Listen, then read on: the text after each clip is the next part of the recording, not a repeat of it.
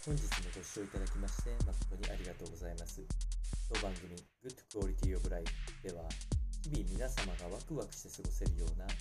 新しいトピックスやヘルス関係の論文等を参考にしながら情報提供を行いますのでぜひお聞きください。それでは本日のテーマですけれども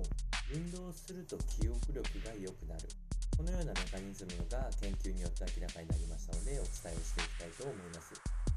このお話はスイスにあるジュネーブ大学の神経科学者らが掲載したジャーナル誌、え、サイエンティフィック・レポーツに公表した研究結果を参考にお伝えしていきたいと思います。この中では運動によって活性化する化学物質の作用によって記憶や学習の重要な働きを行う脳の会話における伝達がスムーズになったといった仕組みが確認されたというお話をメインに伝えていくような形です。で、その中で出てくる一つ、えー、覚えておきたい物質が脳内麻薬とも呼ばれるエンドカンナビノイドの効力が非常に高いというふうに言われております。特にこのシュワルツ教授が説明しているんですけれども、この特に高強度、えー、息が上がるぐらい強い運動の後の記憶力の向上っていうのは目覚ましいものがあると言われておりまして、まあ、こういうのが多幸感ランナーズハイと言われる化学分子の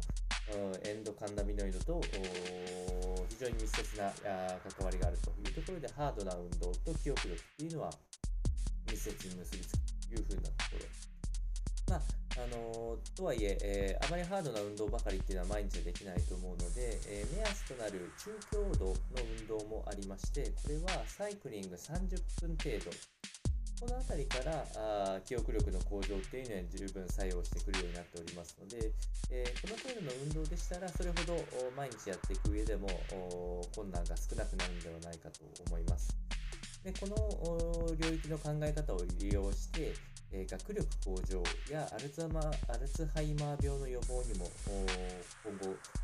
検討されていくような研究の一環ということでしたので、まあ、長い、え人生を生きていく上の中の